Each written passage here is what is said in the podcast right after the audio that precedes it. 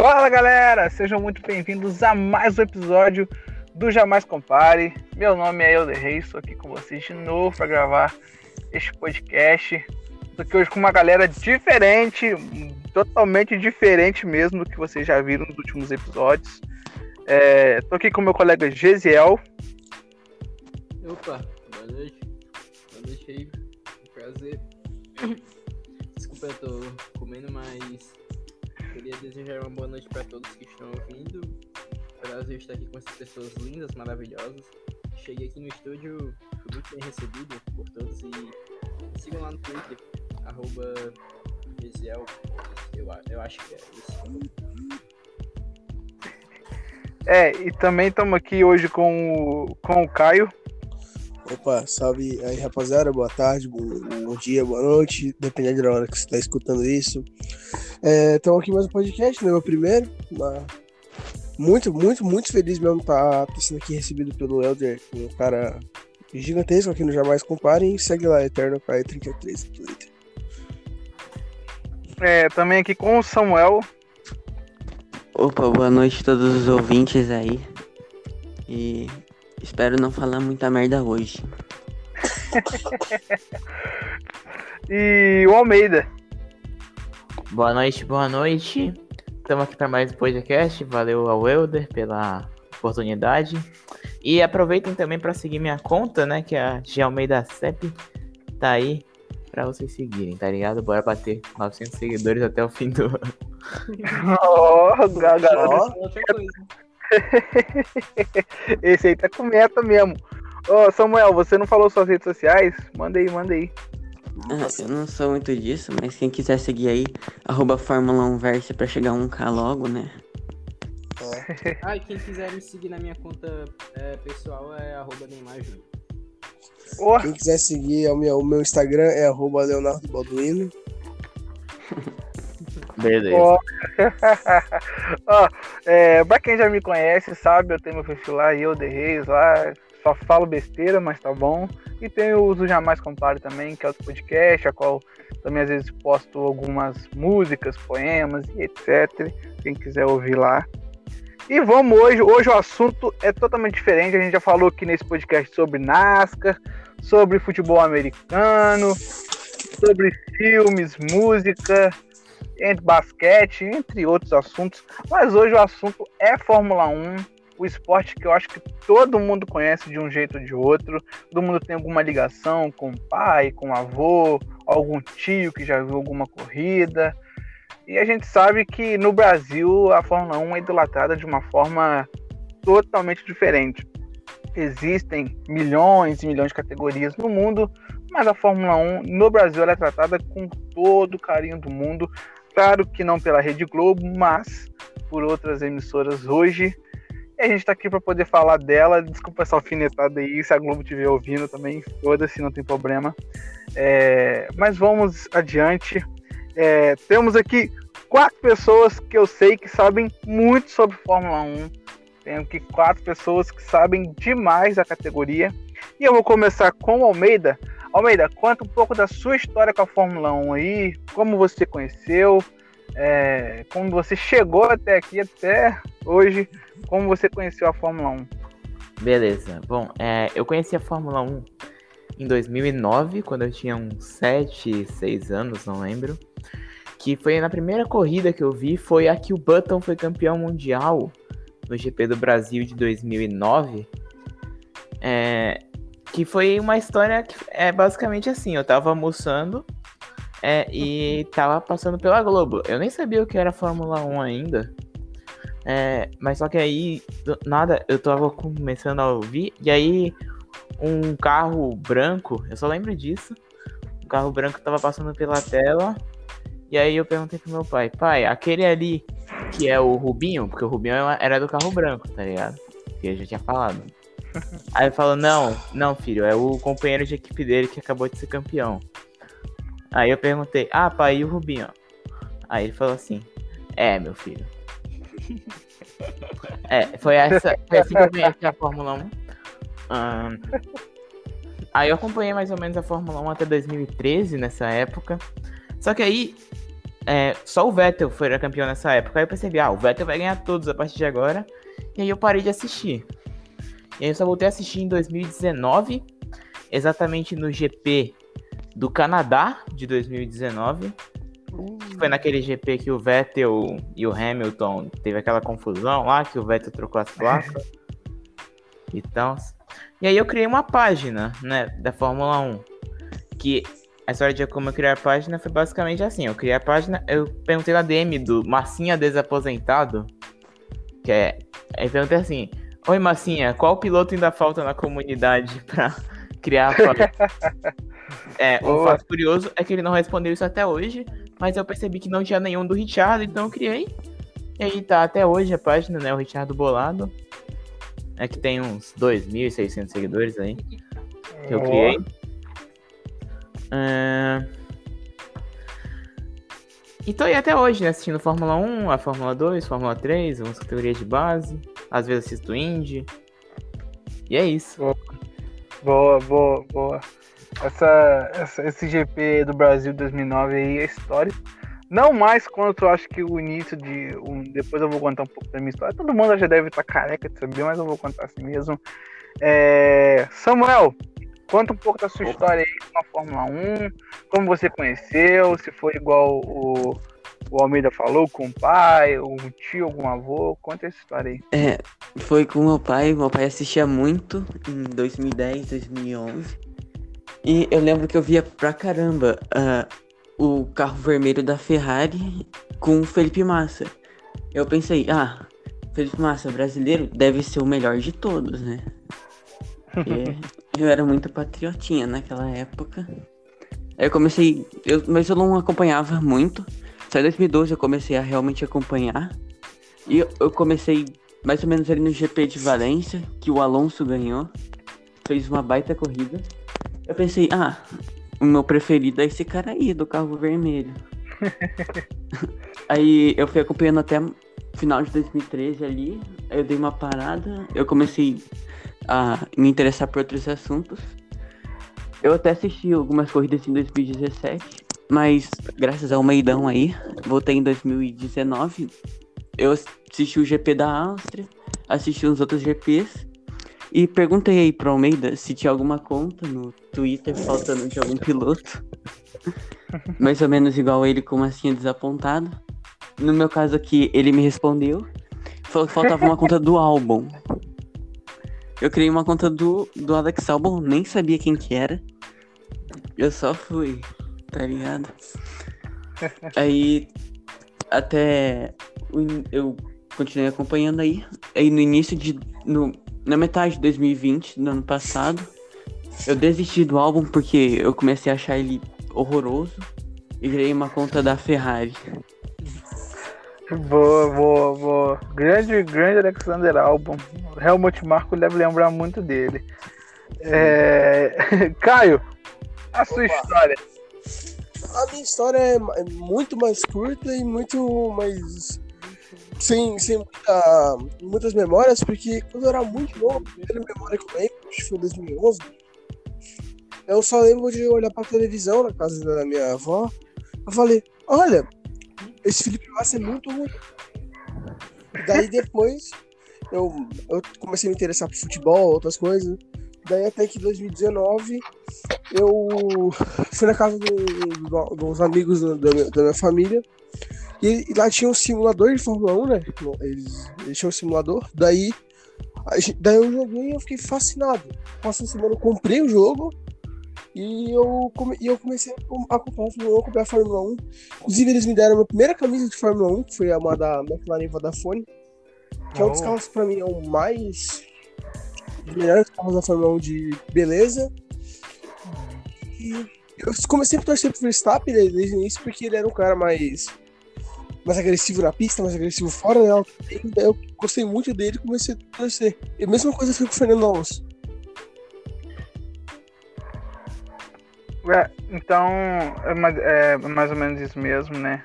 É, você, você falou sobre a McLaren aí. A gente, a gente, Depois eu ia fazer uma pergunta para você. Você já deu meio que a resposta aí, mas depois você escolhe outra. Depois você escolhe outra. É, Gesiel, sua história. Então, minha história é meio que uma mistura da história dos três aí. Que foi mais ou. É, eu lembro que. Eu acho que eu comecei a. Meu primeiro contato foi bem antes do- dos três. Acho que foi lá em meados de 2007, 2008. Não sei, eu era muito novo, eu só tinha uns 4 anos. E. E bem, é, eu, o que acontece? Eu tinha um Play 2 na minha casa, um PlayStation 2. E eu passava o dia jogando. Só que eu só curtia jogo de futebol e tal. E eu era viciado em Bomba Pet, essas coisas. Eu só jogava jogo de futebol. E aí meu pai começou a reclamar comigo que eu não jogava outro jogo e tal. Ele comprava os jogos pra poder ver se eu jogava, só que não me interessava muito. Só queria saber do jogo de futebol mesmo.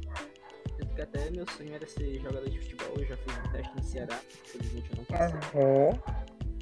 É, Mas aí o que acontece foi o seguinte, é, um dia ele. Eu lembro como se fosse hoje, eu recebi uma ligação dele. Era um final de semana à tarde, tava chovendo. Eu, sim, eu lembro exatamente dos detalhes. E ele falou assim, ó, tem um jogo aqui na banca que é de corrida e tal, quer ver? Ah, tanto faz, pode trazer. Aí ele trouxe e era o Fórmula 1 2006. Ele jogou no clássico Play 2. E aí, cara, quando eu peguei jogando aquilo, foi a moto primeira vista. E eu fiquei um bom tempo jogando o jogo, só que eu nunca tinha é, me interessado por a categoria mesmo, assim, sabe? Uhum. Enfim, eu fiquei bastante tempo jogando, joguei mais carreiras, zerei várias vezes. A pena que só dava pra fazer 5 temporadas. Mas enfim, é, depois de tanto tempo jogando, quando foi em meados de 2009, é a minha primeira. Comprei meu primeiro GP.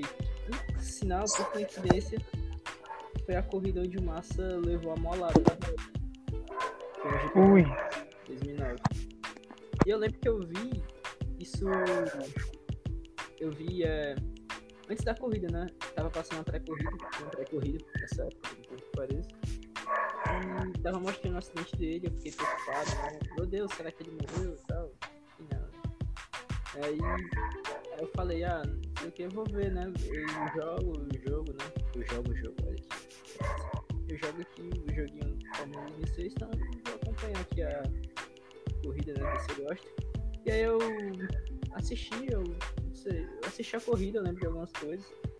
Eu devo, mas não acho que eu vi toda, eu devo ter parado de acompanhar na vigésima volta, porque a corrida tava chata. mas aí depois disso eu tenho algumas memórias rasas, deu com categoria, eu lembro de ter visto algumas corridas de 2010. GP da Turquia 2010, eu lembro do Vettel e do Vettel batendo. É, eu também de alguns de 2011. Ah, eu lembro da corrida que o Alonso deixou o Massa passar. Foi aí, acho que foi aí que eu comecei a torcer pro Felipe. Isso é certo. E aí eu seguindo nisso e tal. E aí até que chegou em 2012. Em 2012 foi o ano que eu praticamente apaixonei no esporte, que eu acompanhei todas as corridas daquele ano. E, nossa, bons tempos, lembra?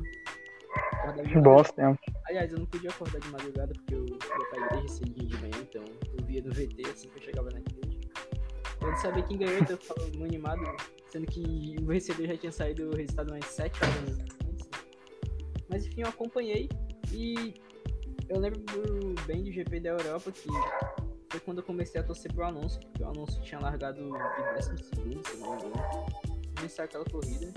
E eu comecei a torcer pro Alonso, por esse ser campeão, infelizmente, né? Ele foi campeão.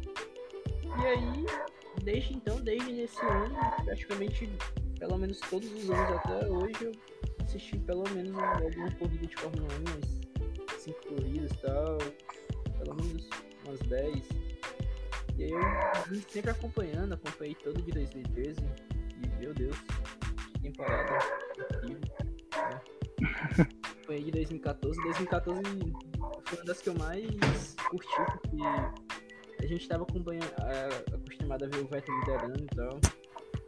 E nessa temporada de 2014, o Vettel só liderou uma volta no campeonato inteiro. Também tinha o Massa na Williams que eu me iludi com a vitória dele na Williams. Achava que ele ia vencer a corrida, infelizmente. Nunca aconteceu. E também, cara, vim acompanhando até hoje. É, acho que em 2018 eu meio que, meio que dei uma desligada por causa da Copa, eu fiquei muito focado na Copa, então não acompanhei muito o campeonato de 2018.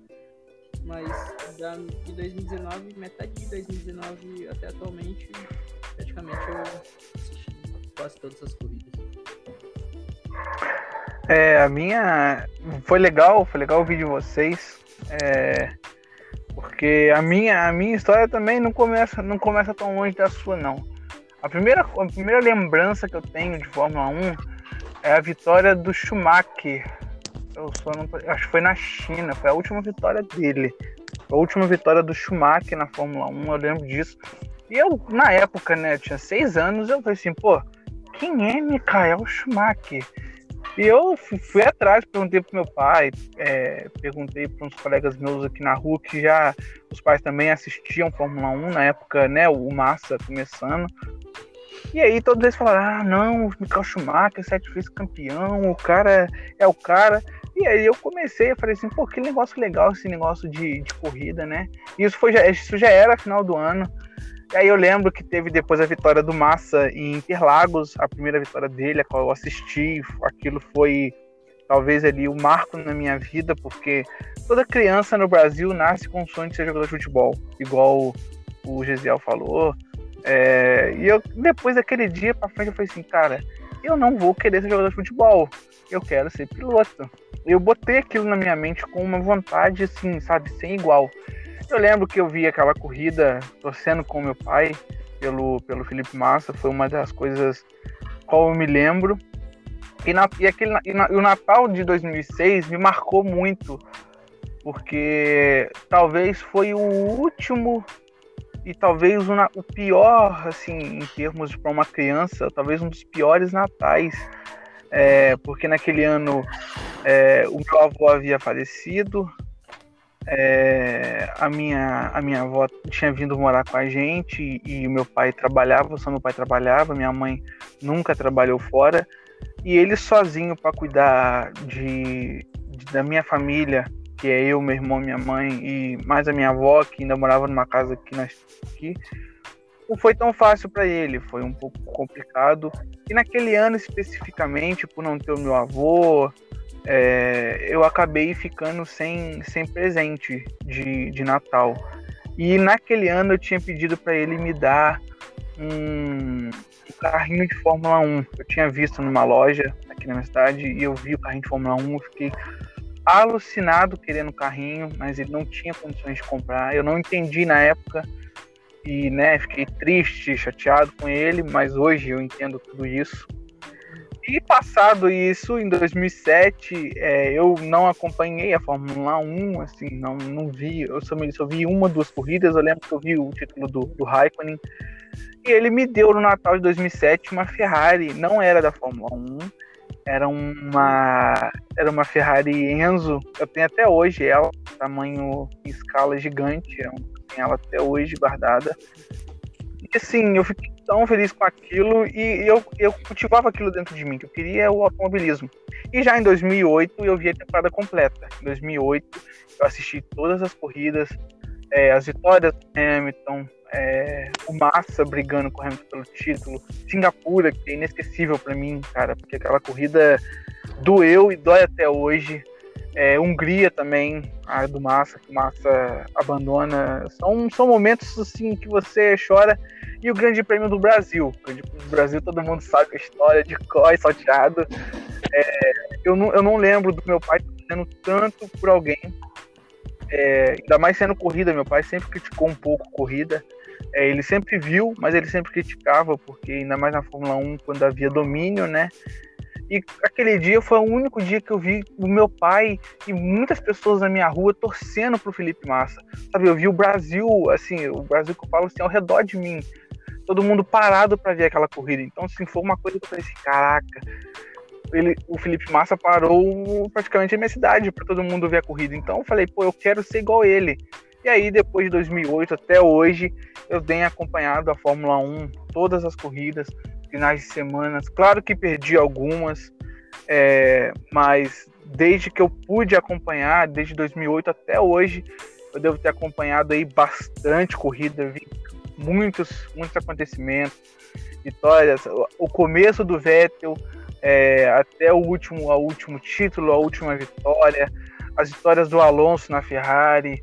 É, eu vi o último título do Alonso quando ele ganhou em 2006, o título do Kimi Raikkonen, o Button vencendo e a, o começo da hegemonia do Hamilton. É, o Samuel falou sobre isso, sobre quando o Vettel parou de vencer e o Hamilton começou. Todo mundo, ah, agora é uma nova Fórmula 1, agora a gente vai ter um vencedor diferente com o Hamilton. E quando o Hamilton agora a gente olha para ele com sete títulos e quase 100 vitórias, a gente fala, caraca, foi muita coisa. Então, assim, isso me, me, me, me levanta muito mais a dizer que o Hamilton é, é um gênio. A gente pode falar o que quiser, mas ele é extremamente competente e é um cara fora de série para fazer o que fez de 2014 até hoje, todo mundo sabe disso.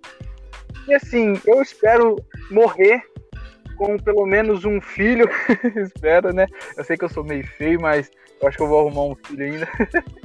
e, e, que ele goste de Fórmula 1 como eu, é, para que a nossa geração venha continuar gostando de, de, de automobilismo. E a gente está aí para isso mesmo. É, vamos dar continuidade no, no, no, podcast aqui, a gente já contou nossa história. A gente está na temporada de 2021, né? A gente, a gente começou esse ano com algumas incertezas. A Covid ainda não é, não é uma coisa que, que largou o mundo. Claro que hoje com menos, com menos tamanho, mas ainda continua ativo, né? E a gente tá aí com a, a temporada rolando, Lewis Hamilton, por enquanto, nadando é, de braçada, mas nem tanto, porque a Red Bull tem sido burra. A Red Bull, como eu tô chamando ultimamente, a Red Bull é, vem aí dando mole no campeonato. E eu já vou passar a palavra pro, pro Gesiel para falar, pra falar um pouco sobre essa temporada e o que ele acha, quem vai vencer essa temporada, quem vai ser talvez eu, beleza? Então, foi uma temporada que, diferente das outras, essa começou bem competitiva, até bem animada. É, acho que a última temporada assim, que eu lembro de ter começado tão competitivo desse foi em 2018. Teve o Hamilton e o Vettel. E. Bem, essa tá. É, parece que vai ser muito acirrada, espero que eu não minha língua, né? E, cara, eu acho que é uma decisão muito difícil saber quem vai ganhar e também acho que é muito cedo. Tá na quinta corrida, eu acho, né? É a quinta corrida. Sim. Então, a gente tem muito chão pela frente, ainda falta mais umas 12, 13 por aí. É, muitas, é, tem muitas etapas que podem sair do calendário, tem outras que podem ficar, então é, é bem difícil falar ainda. Acho muito cedo. Então acho que assim, um diagnóstico assim, acho que a gente vai. Um piloto que a gente vai poder falar que, pô, esse cara vai ser campeão, acho que só depois das férias da Fórmula 1, né? E é quando ele começa a fazer as análises e tal. Então acho que vai ser mais ou menos nessa faixa aí de tempo que a gente vai poder falar quem vai ser o campeão mais ou menos. E mas pra mim, é, sendo sincero, quem eu acho que vai ganhar essa temporada vai terminar no topo nessa temporada é aquele que é, no final dela obtiver mais pontos na tabela de pilotos. muito, muito. Não fugiu muito da realidade. Caio. Caio. Caio. Can you hear me, Caio? Alô, alô, me ouve?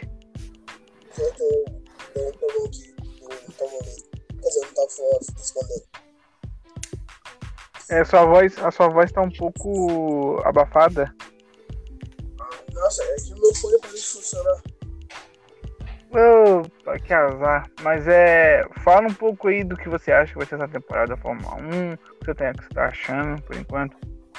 Cara, eu acho que nessa temporada vai ser uma disputa boa, mas não acho que vai até o fim da última corrida. Seja tipo o Hamilton ainda é superior pela estratégia da, da Mercedes, é porque o Verstappen já está meio não tão distante, é mais próximo, e com isso buscaria a, distância do carro, os dois são bem próximos. Só que o que ganhou é a, Red Bull. A estratégia, a estratégia deles é muito fraca. Ah, eles até tentaram- pegar 100, 100 mecânicos da Mercedes, mas não acabaram não conseguindo. Mercedes só 15. Então, eu acho, eu acho que, que isso vem estabilizando um pouco o Verstappen, até um pouco a cabeça dele, porque ele sabe que tem nível, mas está sendo prejudicado.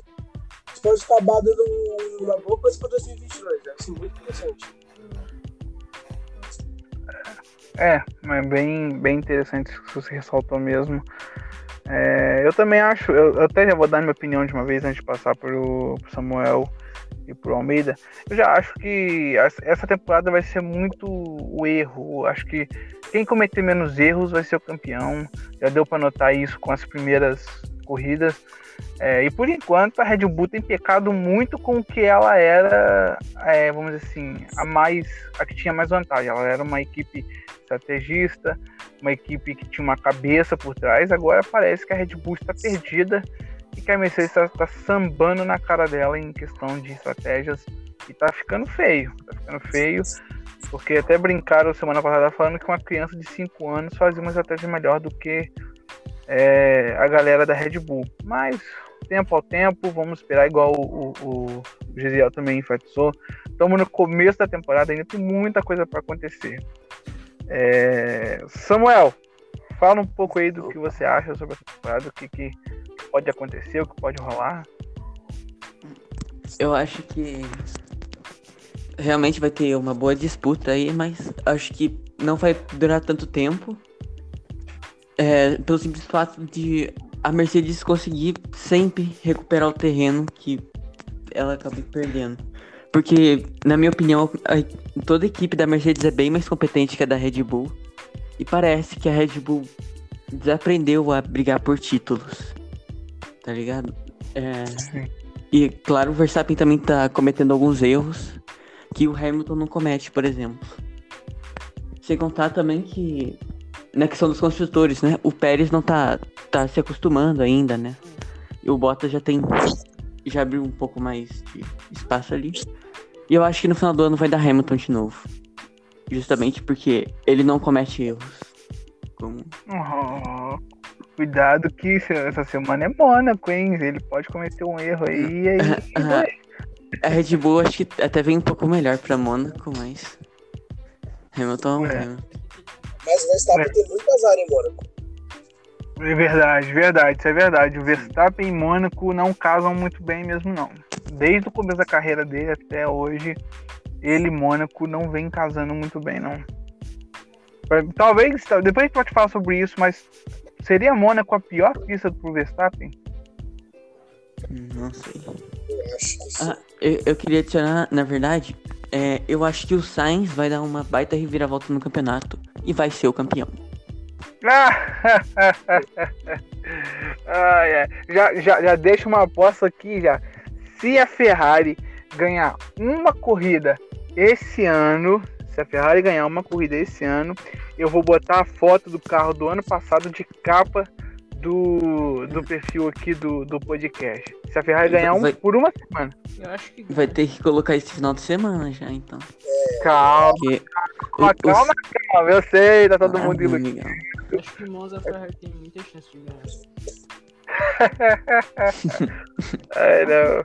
Eu acho que não. Almeida, Almeida quietinho. Almeida, fala um pouco aí sobre essa temporada, o que você tá achando e tal. Hum, bom. É, eu acho que essa temporada ela, ela tem muito potencial ainda. Tipo, eu acho que ela tá, é bem junta as equipes. A Mercedes não tá é, tão longe das outras como tava, por exemplo, em 2020, que ela tava um segundo de todas as outras. Agora eles estão, tipo, só um décimo, mais ou menos, meio décimo.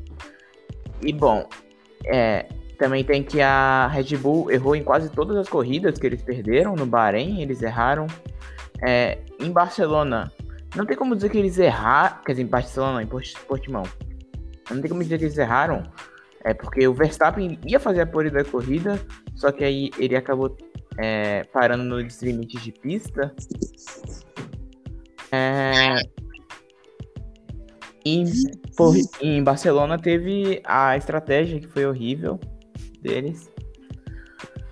E bom, é, ou seja, eu acho que a Red Bull ainda tem uma boa chance de talvez ser campeão, com o Pérez se adaptando melhor ao carro, que eu acho que tem- vem acontecendo agora, com ele melhorando bastante.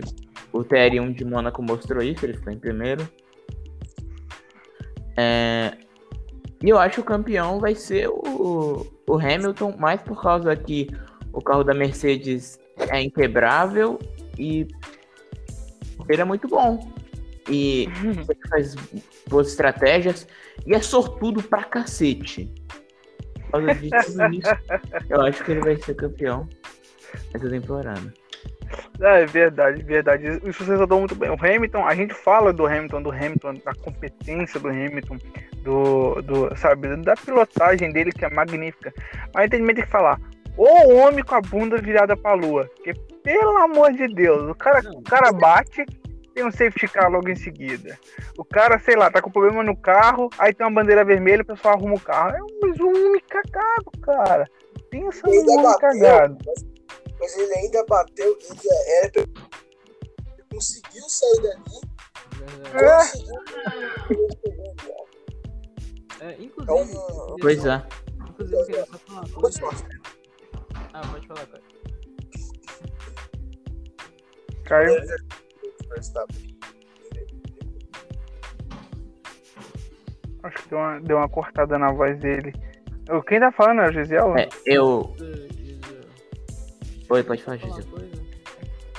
E, bem, é, por mim, esse ano o Verstappen seria campeão, no ano que vem o Hamilton seria campeão, pronto, o Hamilton aposentado e final de história. Porque é, o pessoal tá dizendo que, já vi muita gente falando que o regulamento do ano que vem vai servir pra liberar mais equipes, tipo, equipes do meio de pilotão vão ter chance de vencer corridas. Assim como foi a mudança do, do regulamento do de 2008 pro de 2009, com as equipes de meio de pilotão ficaram fortes, nada. E estão falando que vai acontecer a mesma coisa nesse. Bom, é, não vai. Não vai, é melhor nem se iludir, porque a Mercedes está desenvolvendo esse carro do novo regulamento desde 2018 ou 2019, então, né, amigos? Como é que ele estaria desenvolvendo desde 2018, sendo que o regulamento foi feito em 2019, cara? Ah, não, é. Então, desde 2019, acho que até o Toto Wolff ele ficou fora de uma corrida pra. pra poder É. o desenvolvimento desse carro. Ou seja, meus amigos, nada mudou. O gigante levantou. É, o- o- você falou sobre 2019, até mesmo porque essa, essa, essa mudança é esperada para esse ano. Então, assim, por mais que a gente fale que não, o público só teve acesso a essas coisas do, ao novo carro, as novas, vamos dizer assim, os novos regulamentos, agora em 2020, é, final de 2019, começo de 2020. Mas as equipes, eu creio que desde 2018, quando isso foi falado, já estão sabendo desse regulamento, já tem tudo em mãos, porque você não constrói um carro da, da Fórmula 1 do dia para noite. É claro que esse um ano a mais que eles tiveram ajudou, mas estava todo mundo esperando para 2021. Então as equipes desde 2019, já desde o começo de 2019, já estão trabalhando nesses carros há muito tempo. É, mas eu vou ser sincero, eu olho para o futuro da Fórmula 1 e eu acho que não vai mudar muita coisa não. Esses novos carros caros vão entrar, pode ser que uma equipe ou outra tenha vantagem com isso, é, mas eu acho que não vai mudar muita coisa não, cara. A Mercedes vai continuar com uma equipe forte, a Red Bull vai continuar com uma equipe forte, a Ferrari tende a melhorar mais. Creio que a Alpine, a antiga Renault, deve chegar a encostar mais no pelotão, junto com a McLaren. Então, não vejo, não vejo a Fórmula 1 mudando drasticamente, como por exemplo foi em 2009, foi 2009, foi a Brown, a Brown, a Brown venceu, mas teve um outro ano que teve uma mudança, não vou lembrar agora qual foi, não tô lembrado agora. Teve um ano assim que tinha três equipes brigando, depois as três equipes simplesmente sumiram. Foi 2009 mesmo, né? A, Foi. era, era Ferrari, é, Renault e, e McLaren, né? Não, Renault já foi tava mais mal em 2008. Oi? Foi, acho que foi em 2009, ah, em 2008 era Ferrari, É. McLaren e Sauber. Aí não tava ma- ma- mal das pernas. Isso, era a Sauber, isso. ah, Era a- isso, a Sauber era da Tio Kubica, né? Querido. Da BMW, BMW, boa, isso, bom. BMW Sauber, isso mesmo. Agora lembrei, BMW Sauber. Não, Nossa, aí- saudades.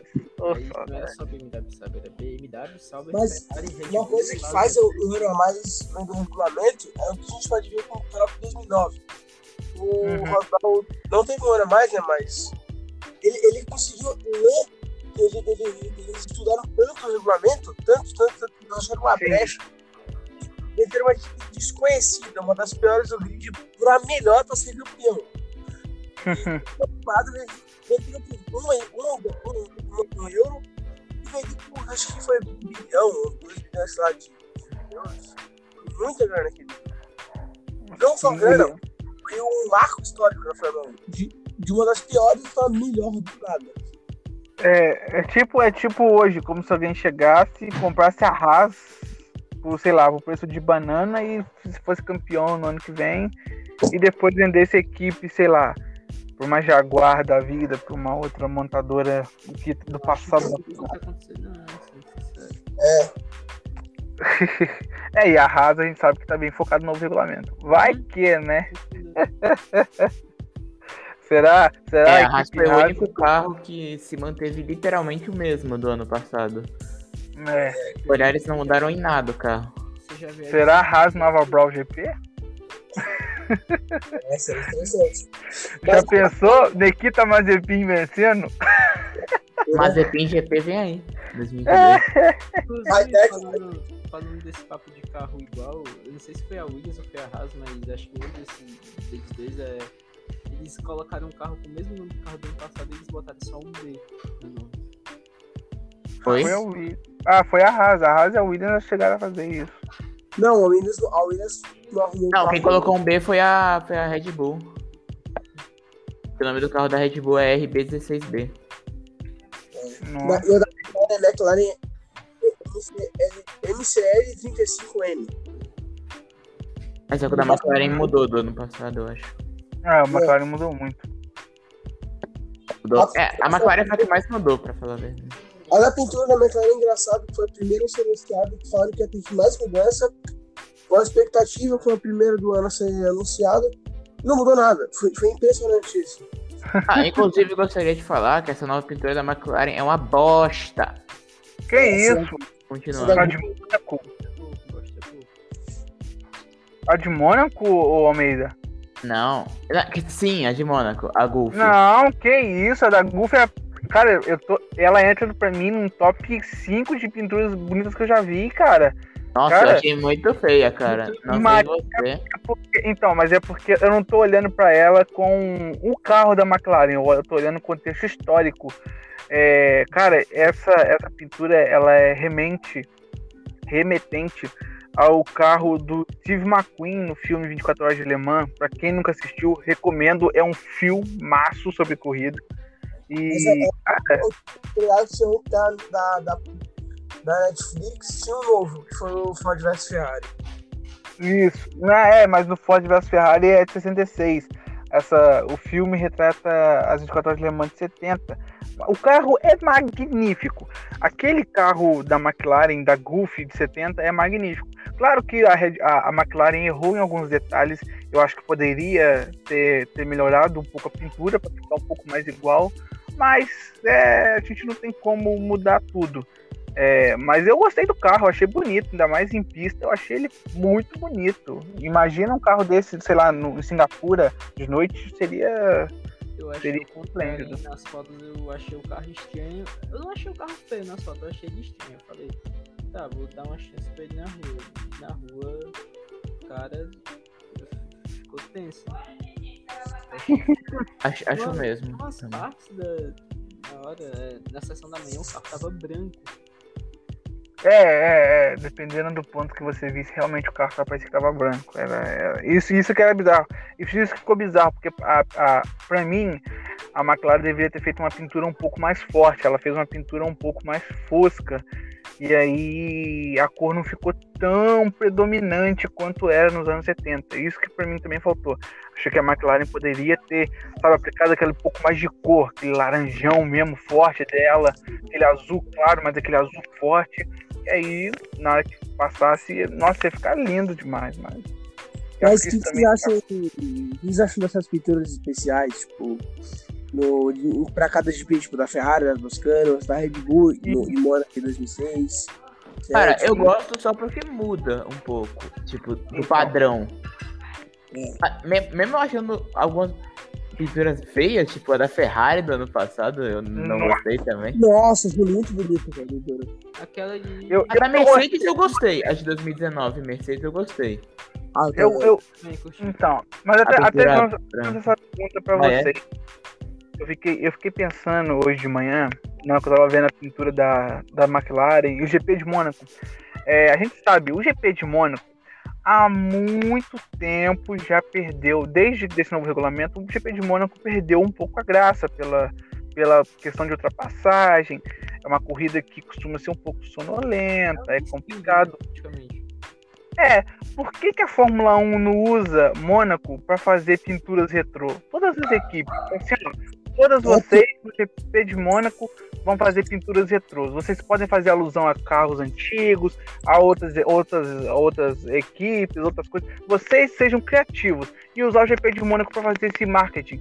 Porque assim, já que é um GP histórico, que não tá tendo muita ação, usa pelo menos pro marketing, que eu acho que seria fantástico pra Fórmula 1 ter um, um GP desse. Seria, pô, todo mundo esperava, pô, pô, vamos ficar todo mundo ansioso pro GP de Mônaco, porque vai ter todas as pinturas diferentes. Então, sim, seria uma coisa legal pra Fórmula 1. A McLaren jogou isso agora na, na, na, na tela. Então, acho que a Fórmula 1 poderia investir nisso. Olha, eu posso, Verdade, isso posso aí, isso aí eu gostei dessa ideia. Realmente seria uma boa ideia fazer isso. Cara, eu também curti, só que tipo. Seria interessante ver de novo uma uma Mercedes com a pintura antiga tipo, de 2010, que é diferente atual. Eu prefiro inclusive a pintura prata, que é preta. Eu gostava mais da preta, só que depois, por causa mais da nostalgia mesmo, eu preferia a prata. mas, mas uma coisa que eu preciso pelo lado econômico, é, eu posso estar falando besteira, mas pensando pelo lado econômico, eles poderiam perder tempo, até dinheiro pensando numa nova pintura. Verdade, seria- vai custar 300 reais pintar um carro, cara. 300 É, reais. Não, Isso é aí- verdade. Eu, Não, eu pago sim. isso. Sim, Eu sim, de mas todos. sabe, sabe por quê? Mas olha só o que eu vou te falar. Por que, que, eu, por que, que eu pensei nisso? Até pro lado comercial é uma boa. Porque vamos supor, como é um GP diferente, você pode colocar patrocinadores diferentes. Então você vai ganhar com isso. Você vai botar outros patrocinadores para fazer carros diferentes. Então você não vai, você vai até perder um tempo ali criando a pintura. Mas eu creio que pô, ela colocando três designers que ela tem para poder fazer uma pintura, os caras fazem em duas horas. Isso aí É, pra não. ela não é nada. Que aí que pintar isso. Não é difícil. Só que Inclusive, a McLaren, nesses últimos dias, nesses últimos três dias, ganhou quatro novos patrocinadores. Então, Inclusive. Ah, assim, uma coisa que eu acho é que essa ideia pode dar muito bom, mas também pode dar muito ruim. Porque, tipo, tem umas equipes que eu acho que não aceitaria fazer isso. Tipo, umas equipes mais É, e ah. Por exemplo, tipo, uma equipe e tal. Por exemplo, é. Vamos botar aqui tema, tema livre, tipo, pode ser pintura de qualquer categoria do automobilismo, qualquer estado. Eu acho que, tipo, determinada equipe, é, por exemplo, a equipe que não tem tanta tradição, aqui não teve tantas pinturas diferentes, eu acho que, por exemplo, ela não se disponibiliza. Ela não se. Não, sim, tá eu, eu entendi, eu entendi o que você quis dizer. Vamos supor, ah, sim, sim, não, eu entendi. Eu só vou, eu só vou só completar essa tese da minha ideia para não, para não ficar, para não ficar assim pontos soltos. É, por que, que eu falei sobre isso? Porque eu pensei por esse lado comercial, pô, uma corrida histórica, é, pro lado comercial das equipes, patrocinadores. É, vamos supor, igual por exemplo a, a, a Ferrari. Ah, a gente, sei lá, a gente hoje vamos contratar, sei lá, talvez a Shell. Fazer pintura especial da Shell, que a Shell correu, sei lá, num carro em Le Mans em, sei lá, 1990. Mas vamos fazer uma pintura diferente. Pô, que coisa legal. Pô, tanto de gente que acompanha vai para ver a Fórmula 1 porque tá aquele carro ali. Pô, é uma. Se você for parar pra poder pensar, a Fórmula 1 vai ganhar muito mais do que perder. Vamos supor, uma equipe Haas. Ah, pô, uma equipe pô, a Haas nasceu agora, o que ela vai fazer? Pô, sei lá, vamos fazer a pintura igual da Arrows. Era laranja e, e preta. Vamos, vamos, vamos, fazer um bagulho desse. Vamos, vamos, pô, vamos homenagear a Arrows, que não existe mais. Pô, vamos homenagear a Prost, que já faliu. Vamos, vamos fazer uma coisa assim. Pô, olha como é que, as, como é que você ia chamar a atenção daquelas pessoas mais velhas que pô, não vê a Fórmula 1 há muito tempo, porque às vezes perdeu interesse, porque só Hamilton ganha. Pô, a pessoa ia parar o que tá fazendo para ver a Fórmula 1 porque o carro da raça com a pintura da Prost. Pô, você tá ligado o que, é isso? A, sabe, a, a, o tamanho do que seria esse evento para a Fórmula 1 seria gigantesco.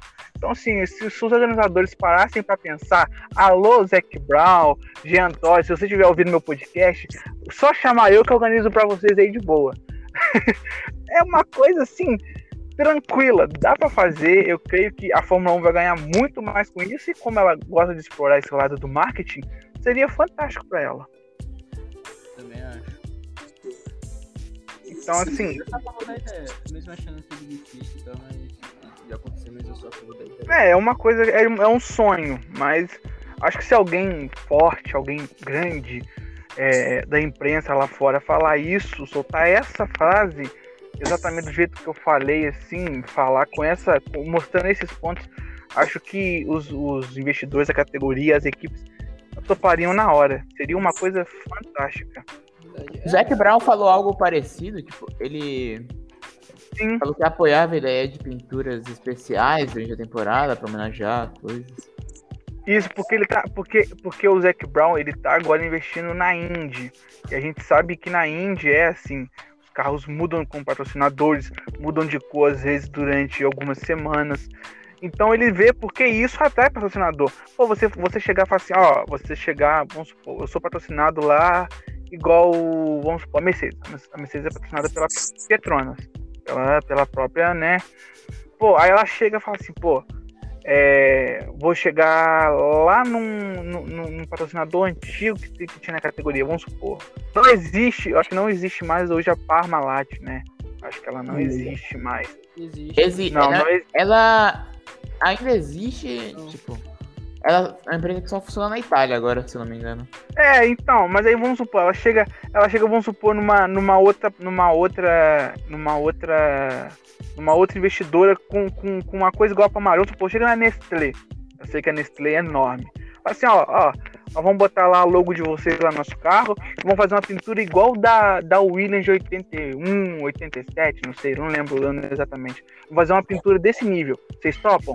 Pô, a Nestlé vai pagar pra deixar o nome dela lá, a, a Mercedes vai ganhar com aquilo, pô, a- o fim de semana vai ser valorizado na Fórmula 1.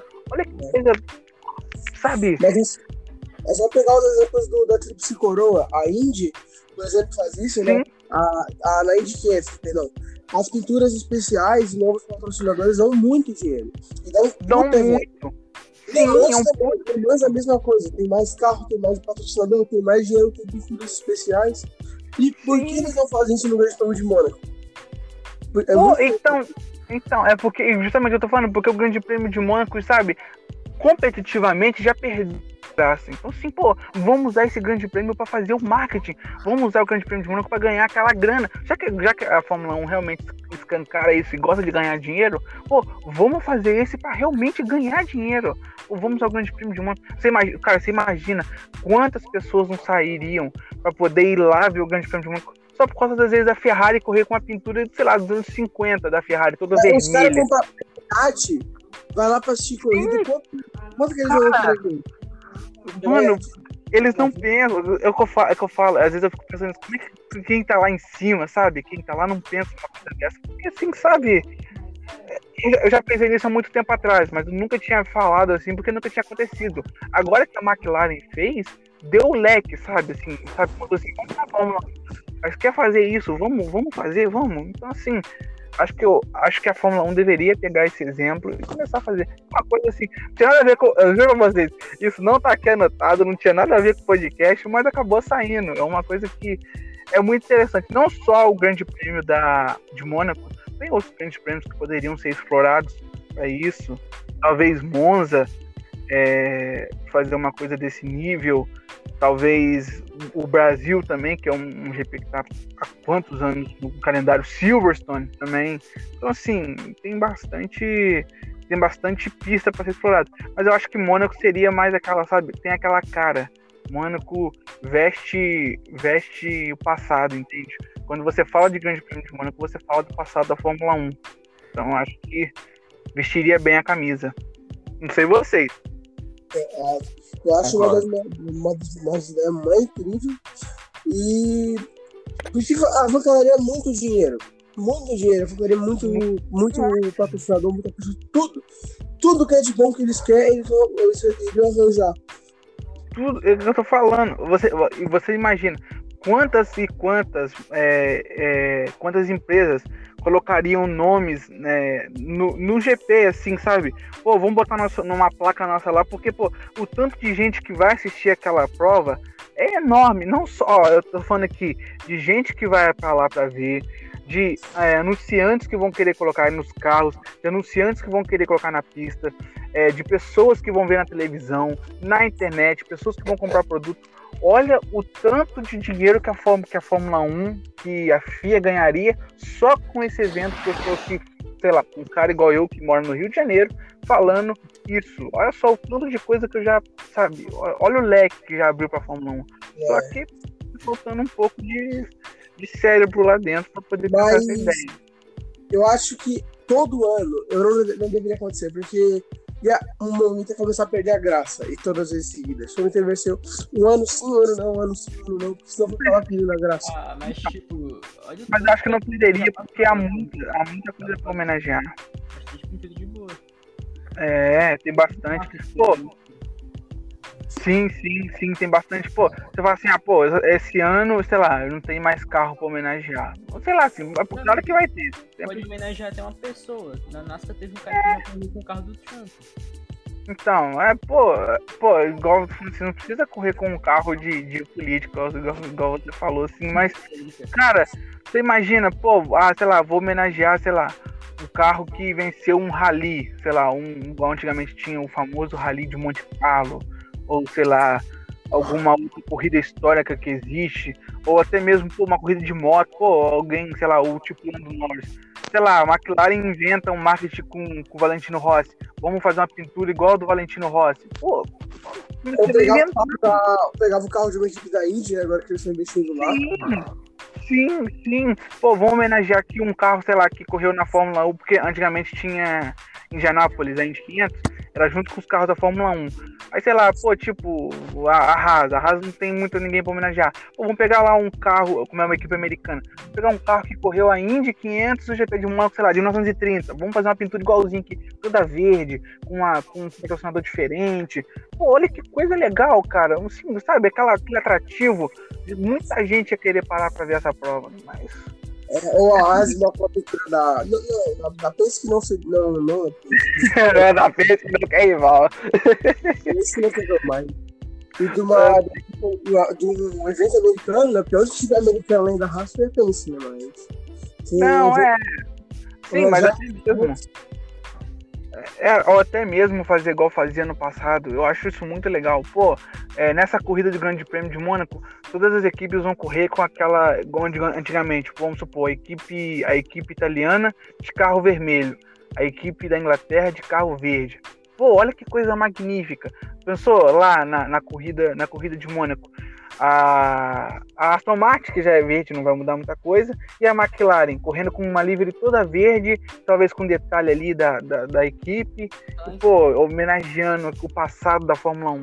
Pô, seria uma coisa, né, é de se pensar. São ideias, a gente, a gente vai pensando, vai falando. Ô, tipo... Olha, uma, uma pergunta, o que você acharia se tivesse ponto por, por pit stop mais rápido para a equipe, na Fórmula 1. Oi? Eu não, não ouvi, desculpa. Ponto por pit stop mais rápido da Fórmula 1. Pra mim, a ideia é que deveria entrar. Olha, eu, eu sou a favor e sou contra. Porque eu sou a favor porque você colocaria um molho a mais. Mas eu sou contra porque esse aí já é um trabalho que você não conta como Você não conta o carro. É claro que a gente acompanha o esporte, o esporte é muito mais do que o carro. O esporte tem uma equipe, tem um piloto que é um ser humano.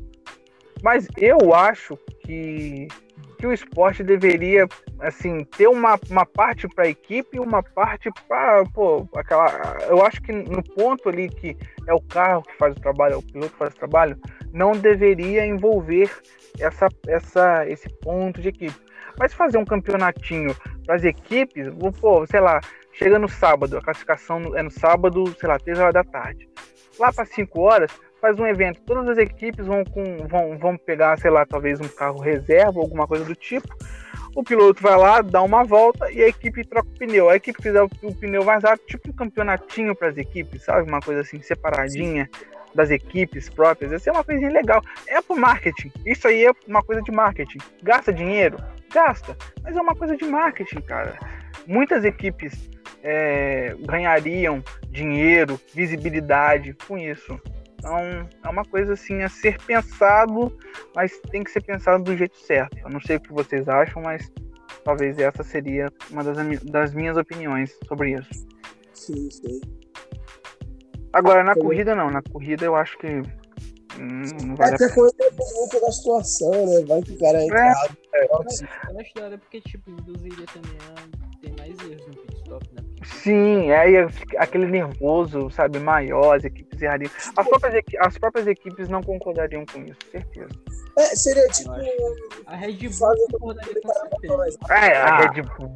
Falando disso de dar ponto pra coisa e tal. É, tem uma coisa que. No ponto da volta mais rápida, né? Que todo mundo sabe que tem. Sim. Mas esse ponto é só pros 10 primeiros. Eu acho que ficaria legal se desse pra todo mundo, não Pra importa a posição que Eu tiver. também, eu também acho. Atualmente ele não faz tanta diferença, né? Então, tipo, não teria. É um Mas ponto só, faz, faz. Tipo, mas faz. Ó, eu uma vou dar um exemplo. É, em 2019, o Magnussen fez a volta mais rápida no GP de Singapura, se eu não me engano, só que ele acabou em 15º. Não, não, Então ele não pontuou, mas só que ele, se ele pontuasse, já, já é, eu, sou Ele é- favor, eu sou a favor de todos pontuarem. É, o que eu acho. o quê? Não, não, eu sou a favor de todos que, tipo, sem ser os 10 primeiros. Se, sei lá, um cara que tá em vigésimo faz a volta mais rápida, eu sou a favor dele pontuar. Um ponto. Uhum. Sim. Mas eu, mas, eu, então, mas eu sou a favor de pôr um limite. É, de valer de 80% da prova para trás. Vamos supor, a prova tem 100 voltas. Claro que não tem, tá, gente? Só um sepulcro. Só vale fazer esse ponto até a volta 80. Depois, porque seria fácil, porque senão seria sacanagem.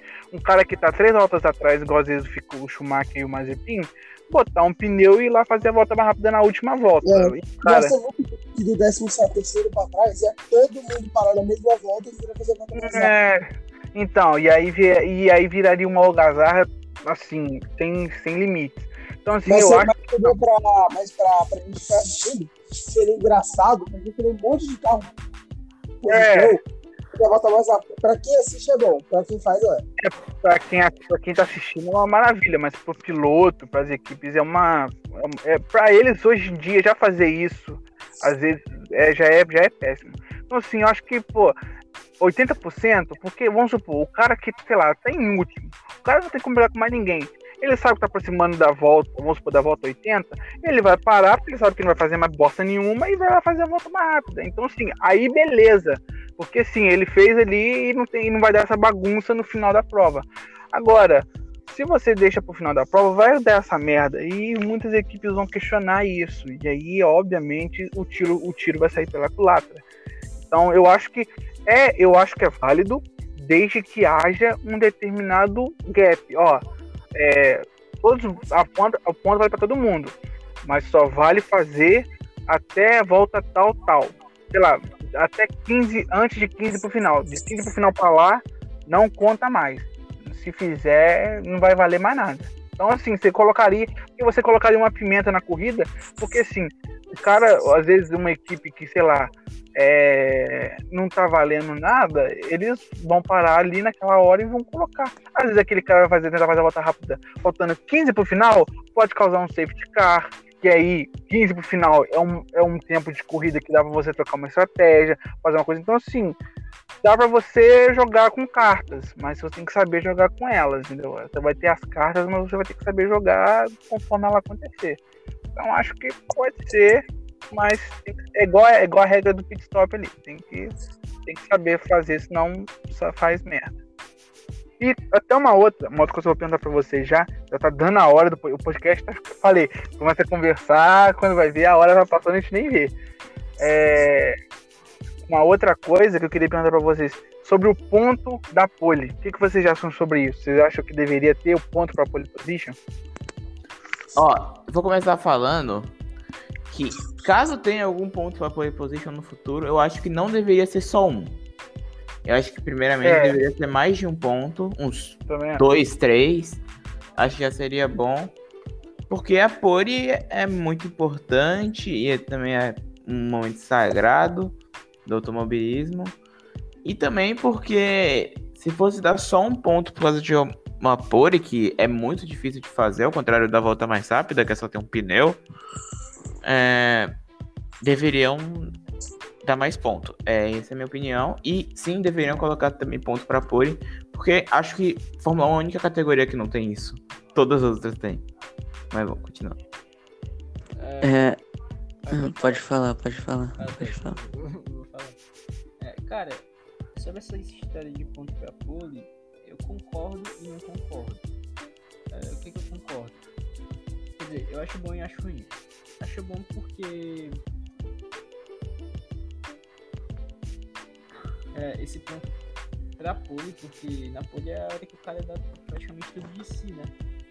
Um exemplo disso foi o Stroll lá, porque ano passado ele praticamente tirou tudo e mais um pouco do carro, né? E ele acabou ficando com a pole. Então, aí nesse lado, por esse lado, acho que seria algo positivo, positivo. Mas olhando por outro lado, tipo, é uma coisa meio complicada, porque um campeonato pode ser decidido no sábado. Então, tipo, ficaria meio zoado. Mas eu acho que seria uma ideia boa. Se, se tivesse isso, eu colocaria um ou dois pontos. É, é verdade. É. Só, só, Uhum. a- a- só, só, só completar o que ele falou. Sobre esse negócio de campeonato decidido no sábado, realmente, isso aí seria muito chato. Vamos supor que isso aconteça, isso seria, nossa, seria devastador. Mas quem é dessa coisa pode, pode continuar. Sim, daí, sobre isso, acho que se fosse pra dar um ponto pra pole, poderia dar já direto pro top 3 inteiro. Daí poderia conter um pouco esse problema da, do campeonato ser decidido já no sábado.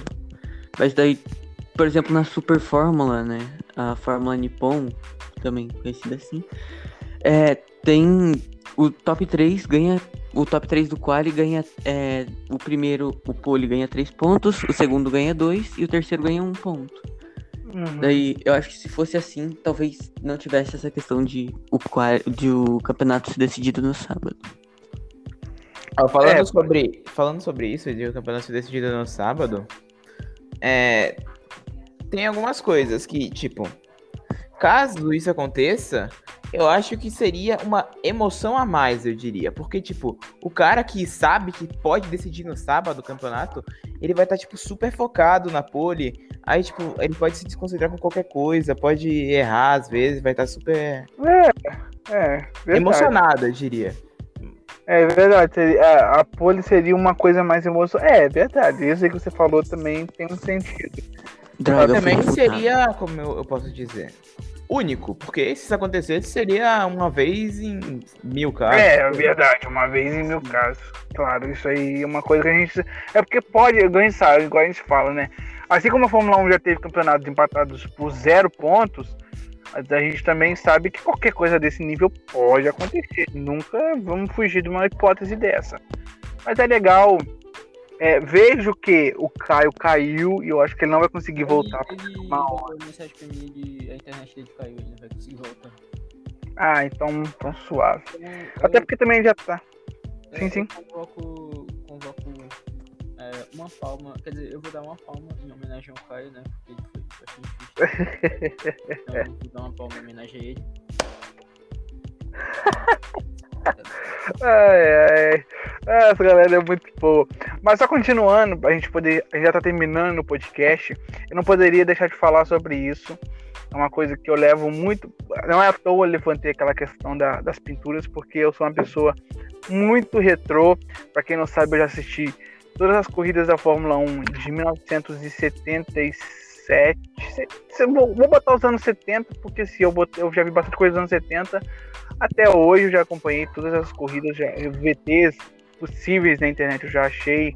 Então eu já vi tudo que eu podia e continuo ainda assistindo, procurando mais VTs é, do passado. Eu sou muito chegado do passado das categorias. Mas eu quero deixar, eu quero abrir para vocês agora uma pauta. Vou começar com o Samuel. Samuel, qual o melhor, a melhor pintura de Fórmula 1 que você já viu? Não o melhor carro, não estou falando de, de, de, ganhar corrida, de alguma coisa. Eu quero falar da pintura. Qual a, pintura, a melhor pintura que você já viu? Hum. Uh, a, a Ferrari de 2007 eu acho muito bonita. Uhum. Mas eu acho que a, a pintura que a Ferrari fez em Mugello no ano passado é a mais bonita até hoje, pra mim. Sério?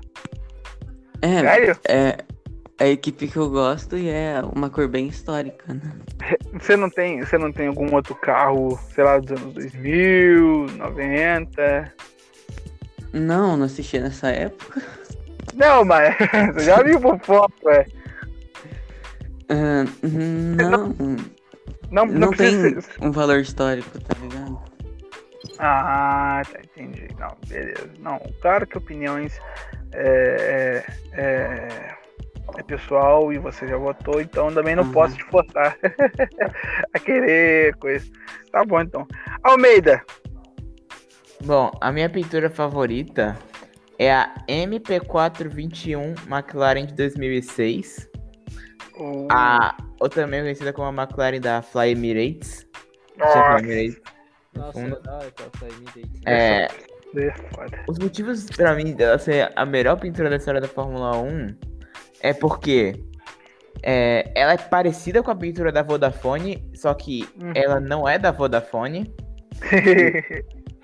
é, segundo, é, ele tem aqueles chifres que eu gosto muito daquilo.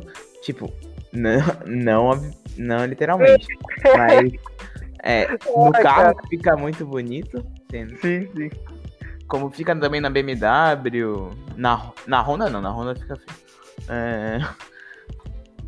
e também por causa que tem uma parte preta do carro que eu também acho que fica muito bonita, que é o patrocínio da Johnny Walker. Nossa, verdade. E também porque essa foi o carro que eu mais joguei no F1 em 2006, quando eu tinha uns 10 anos aí. E eu tinha um PlayStation 2. Eu jogava muito de Kimi Raikkonen e do Rosberg, só que a pintura da Williams de 2006 eu acho meio feia. E. É, por isso. Jaziel. É. É... Eita. O que eu mais acho bonito, eu tenho duas. Salve. É... Tenho duas. Quer dizer, Chase, Chase, vou soltar aqui Chase. A, primeira é, não tá em ordem necessariamente. A primeira uhum. é a pintura que a McLaren usou em 2000. Não, não, não. Foi mais técnico. é, a primeira pintura que eu. Pintura que eu gosto muito, que eu curto. É a. É a da McLaren que eles usaram no GP de Abu Dhabi de 2018 na conselharia do Alonso. Ah. não, sei, não, lembro se eles pintaram o carro do Van também, o pessoal do Alonso, mas o carro era muito bonito, tinha uma bandeira da Espanha, tinha as coisas do capacete do Alonso no carro, junto com laranja, era muito bonito. E é, os outros dois carros que eu curto são dois carros de 2006. Primeiro, é um carro que eu não vi muita. que eu é, particularmente não conheço muita gente que curte, mas eu curto, acho bonito. Que é o carro da Honda de 2006, um patrocínio da Look Strike com aquele logo, parece o logo do Caldeirão do Hulk. e, e também o, a outra pintura que eu curto muito é a da Renault de 2006, da Telefônica, que era muito bonito. Hum, então você é quase, você, você é quase, quase quase me copiou. É, eu também tenho três, vou falar aqui bem rápido, tá? Para não tomar muito tempo. É, uma delas é a da Williams de 1987, 86, eu não tô lembrado direitinho agora. É a pintura da Parmalat, por isso que eu falei aquela hora, porque para mim é uma das pinturas mais lindas que eu já vi na minha life. Uma outra que também me marcou é a telefônica a, da, da, Renault, porque eu também, eu, para quem não sabe, joguei muito, mas eu, eu, joguei até o disco furar, o Fórmula 1 2006. É um dos jogos que eu mais joguei na minha vida, é, junto com outros jogos de corrida. É, e a pintura do, da Renault de 2006 é histórica, por todos os motivos. Aquela pintura é emblemática, é histórica, é bonita, é tudo. Aquela pintura é tudo. E a outra, sem muita, vamos dizer assim, muita surpresa, é a pintura da nossa querida Ferrari. Ferrari de 88, aquela Ferrari toda vermelha, aquele vermelho escuro, no ano em que o, que o Dino Enzo Ferrari morreu. Eles fizeram uma pintura, um vermelho escuro, assim, aquele tom meio de luto, com as asas pretas era, era patrocinada pela aquela G, AGP, alguma coisa assim, que era uma empresa de petro, pet, petrolífera. Eu falei errado agora, pelo amor de Deus. É, e ela tinha uma, um detalhe amarelo né, na, na frente. Era um carro fenomenal, aquele vermelho. Venceu uma corrida, venceu em Monza naquele ano. Foi 88 ou foi 89? Foi 88, foi 88. 88 a corrida que o Senna abandonou na última volta. Foi, foi a corrida que o Senna abandonou e o Prost também. Foi a única corrida que a McLaren não venceu naquele ano. Foi esse GP de Monza, sabe? Aquilo, aquilo, aquele GP, aquele carro, toda a história envolvendo aquilo para mim é uma coisa assim que, sabe, fica na mente. Claro que tem a McLaren é, do Senna, da Marlboro, a Williams, é, na época que corria lá o Prost ainda, esqueci o nome da, da, da empresa que patrocinava agora, tentando lembrar aqui, mas eu não tô lembrando. O carro era amarelo, amarelo e azul também, é demais. Tem os carros do Jack Stewart de 66 também, que eu acho oh, coisa maravilhosa.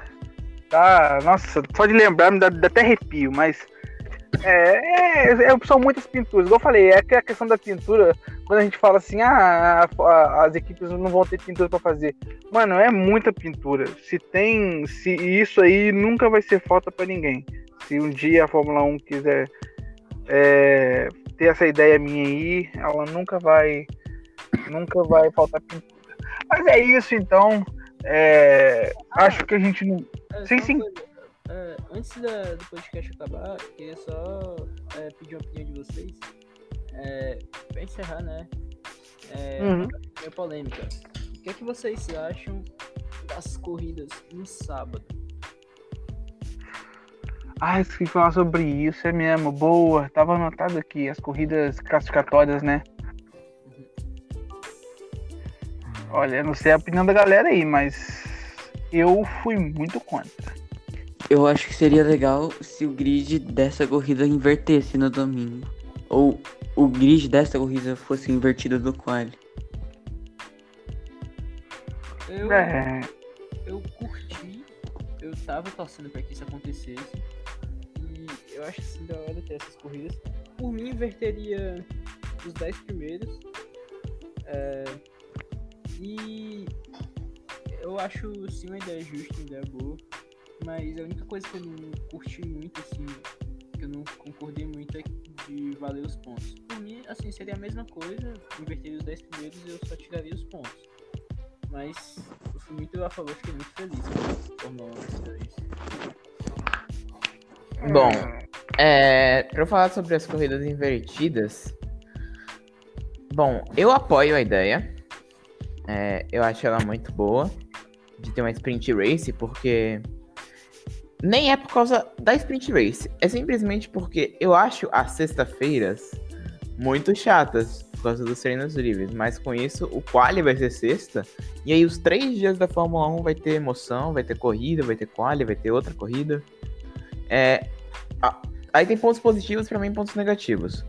O principal ponto negativo pra mim é porque caralho tem um treino livre depois do quali, isso não faz nenhum sentido. Nossa, e é no mesmo dia? É no mesmo dia? O quê? Não, é no sábado. Ah, tá. É, isso pra mim não fez nenhum sentido, por mim só tinha o primeiro treino livre, eu nem tinha treino livre. É, Ai, ai, cada um, né? E também esse negócio de só dar ponto pros três primeiros, eu acho meio ruim. Eu acho que, por mim, ou não dava ponto pra ninguém, ou dava ponto para os 10. Só que aí fazer, tipo, a, ou pô, 8, sei lá, mas três primeiros só, pra mim não combinou.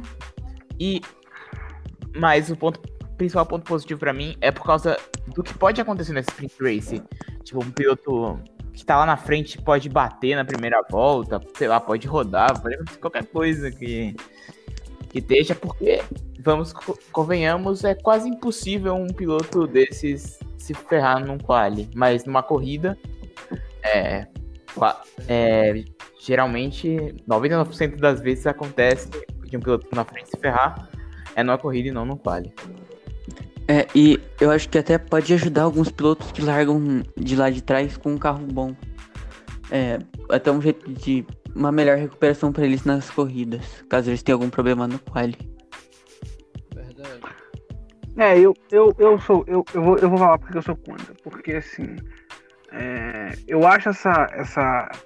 A regra toda em si, independente se vai ter pontos, se não vai ter pontos, se vai ser invertido ou não. Fala corrida no sábado. É muito a cara de Fórmula 2, Stock Car, é, algumas categorias europeias. Não é a cara da Fórmula 1, sabe? A Fórmula 1 é aquela corrida que a gente espera domingo, que tem todo aquele protocolo. É, então, assim, eu acho que se queria fazer alguma coisa no sábado, fazia o ponto da pole, igual vocês falaram lá atrás. Era muito melhor do que inventar uma corrida no sábado. É uma coisa que, na questão do marketing, vai ganhar? Pode ser que sim, mas em questão de, de disputa, quantos e quantas equipes não vão poupar o carro no sábado para correr bem no domingo? Aí vai ter aquelas equipes que não vão dar o máximo, que vão ficar andando lá atrás, que vão querer, sabe, que vão ter carro para recuperar. Assim, eu creio que isso vai estragar, sabe? É, vai ter muita, vai ser, vai ser, pô, você vai acompanhar tudo que você vai ver no domingo, você vai querer ver no sábado, você não sabendo que no domingo vai repetir a mesma coisa. Então, assim, isso pode estragar muita corrida no domingo da Fórmula 1. Então, acho que, que é uma ideia errada e acho que a Fórmula 1 pecou muito. Ela deveria ter estudado um pouco mais sobre essa questão de animar o sábado, mas acho que duas corridas num fim de semana não é a melhor opção. Nunca foi para mim e, nunca, e não é agora, mesmo que isso venha a ser um sucesso em questão de pilotos errando, batendo, indo pro fim do pelotão. Acho que a Fórmula 1 tem muita tradição. Se ela carrega o porte de ser a maior, maior categoria do automobilismo mundial, ela tem que fazer jus a esse nome.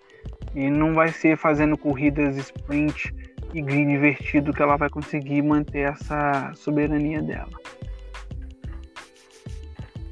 É, Bom, é, eu. é, já, já vai acabar o podcast? Não posso falar? Não, pode, pode falar, pode falar, à Tá bom. É, eu discordo um pouco do que você fala, que você falou sobre isso, tá ligado? Porque, se você for olhar pelos anos aí, a Fórmula 1 sempre vai mudando o regulamento. Tipo, no Sim. começo, dos anos 50 até mais ou menos 90, e, sei lá, os anos 90, o quali era basicamente, tipo, tinha duas, duas dois qualis consecutivos, se eu não me engano, um no sexta e um no sábado. E aí combinava os tempos, e aí o melhor tempo de cada piloto era o do quali, se eu não me engano, era assim antigamente. Sim. era, era, era assim mesmo. Aí também tinha a pré-classificação e essas outras coisas. Só que aí mudou. Oi? Tinha, É, tinha o warm-up. uma brisa. É, também tinha o warm-up. Uma época era lindo. Gostava. Eu acho uma ideia boa.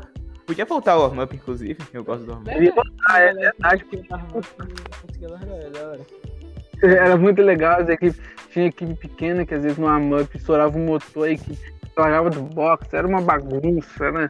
Carro reserva também, que acho que até 99 teve. Era uma coisa muito legal. Ainda mais que essa bandeira vermelha. Pô, Teve até lá, 2004, eu acho. Podia voltar o carro reserva. Reserva era demais. Pessoal, pô, você, sei lá, tem uma, uma corrida com uma bandeira vermelha na primeira volta. Essa, essa era a regra, né?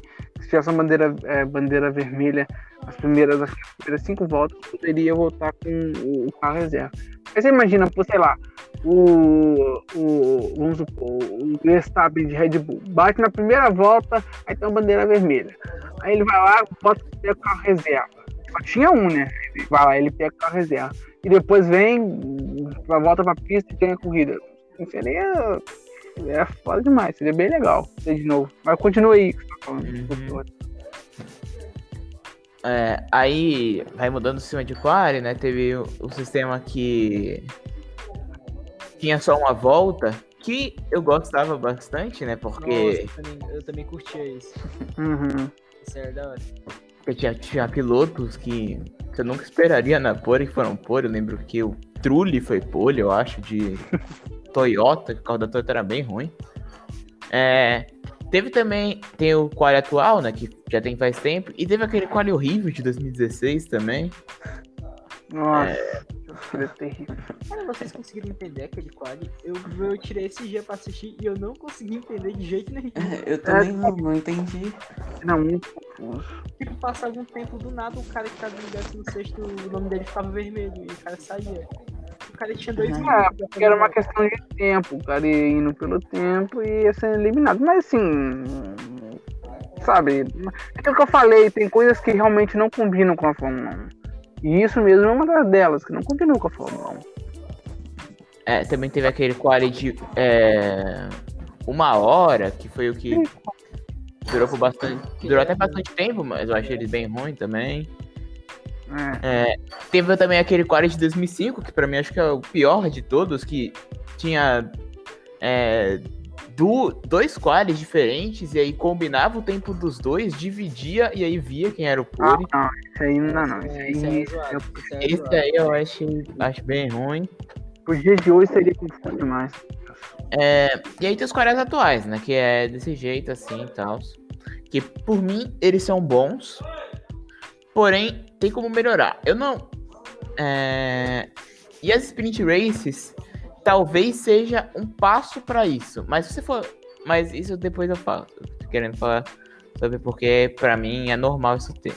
Mas se você for olhar o quali atual com Q1, Q2 e Q3, ele eu acho bastante diferente pro que era antigamente, que você tinha dois qualis diferentes, de é, uma hora, em dois dias diferentes, e aí fazendo essas coisas, que só uma hora de treino e com três sessões diferentes, eliminando o piloto, que eu acho que em 80 isso não era cogitado de jeito nenhum. Hum. Igual a Sprint Race não era cogitado de jeito nenhum em 2019, eu acho. 18. Não sei. É, Bom, é uma, menos acho isso. Não, sim, sim, entendo sua, o seu ponto de vista, mas é uma coisa também que contribui muito para isso é a falta de carros. É, eu lembro, caramba, qual foi? Cara, até nos, até nos anos 2000, no começo dos anos 2000, a gente tinha carros que não classificavam para corrida porque simplesmente o carro não, não tinha espaço no grid. E hoje você vê a Fórmula 1 tentando ir com grid de 20, podendo cair talvez para 18 com a saída da Haas. É, sabe, sofrendo. Então, assim, é isso, é isso que eu falo. A Fórmula 1 hoje ela tem que fazer alguma coisa para tentar atrair equipes e, e também ter um jogo justo. Então, assim, é uma coisa difícil de você fazer tudo isso ao mesmo tempo, mas que com pouco a pouco os passos vão sendo dados. É, vejo que o, que o Samuel também caiu, infelizmente acho que ele não vai conseguir voltar, mas também já estamos terminando. É, quero agradecer demais ao Caio, que estava aqui até, até quase uma hora de podcast, quando ele caiu, a internet acabou. Agradecer ele pela participação aqui. Ao Samuel também, que estava com a gente aqui até agora, mas acabou caindo. Deve ter, deve ter tido uma falha de internet ou alguma coisa do tipo, mas é, desde já agradecendo a ele. Quero agradecer também ao Almeida por ter participado aqui com a gente. É, Valeu, Helder, pela oportunidade de aparecer aí. Sim, sim, e breve, breve, talvez eu tava gravando uma parte 2 aqui, talvez falando de alguma de alguma corrida do passado, algumas corridas do passado, ou até mesmo da Fórmula 1 atual, quem sabe num próximo, no futuro próximo, fazendo um outro episódio, talvez com, com alguns outros convidados diferentes, mas vamos estudar sobre essas possibilidades ainda. E o Gesiel também, que foi uma, um grande um grande braço para que tudo isso acontecesse. Ele contatou aí a galera aí, eu, eu falei com ele, ele falou com a, com a galera aí, a galera topou vir fazer. Gesiel, brigadão, cara. Nada, de nada. E eu que agradeço pela oportunidade. É, aqui, a gente possa fazer mais podcast juntos. E, é, se precisar de alguma coisa, só chamar e um abraço aí pra todos os que estão assistindo. E é isso, vamos ver o Mengão. e é isso então, galera. Vamos ficando por aqui. É, esse podcast é o podcast, se eu não me engano, de número 6, número 5. Eu já estou perdido nas minhas contas. Mas é isso então, estamos ficando por aqui. Um abraço a todos vocês que nos ouviram aí por essas quase um de podcast. Muito obrigado a todos que ouviram aí esse tempo todo. É, desde já, deixe, deixe seu favorito aí no nosso podcast. Vai ter mais episódios. Tem a minha série aí, Eude por Eude, a qual conto histórias. Eu vou começar a contar semana que vem uma história muito legal. E vocês quiserem ouvir também, vocês que estão aqui gravando comigo, vocês que estão nos ouvindo. E como sempre eu digo, jamais compare. Tamo junto, galera. Fui! Um abraço.